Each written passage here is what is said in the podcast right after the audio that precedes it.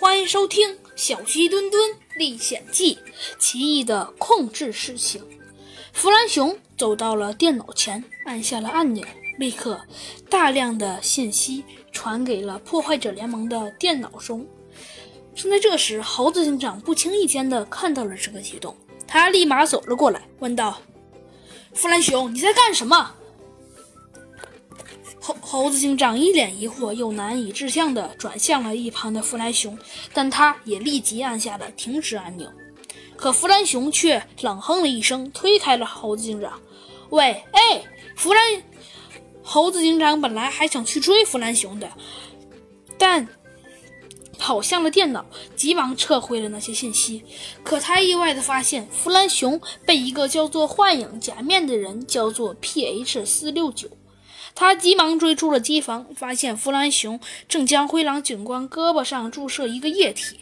猴子警长连忙跑上去，打飞了弗兰熊，接着用手枪对准了弗兰熊。弗兰熊立刻吓得倒退了数米。“你不是弗兰熊，是吧？”猴子警长冷冷地问道。“你？”弗兰熊吓了一跳，忽然微微一笑，说道：“给我上！”立刻，无数的警察将枪对准了猴子警长。吓了他一跳，你你们到底想干什么呀？猴子警长吼道。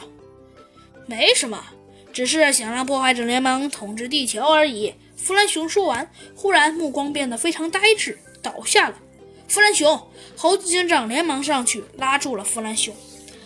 猴子警长与一些警员们检通过对弗兰熊的身体的检查，十分惊讶。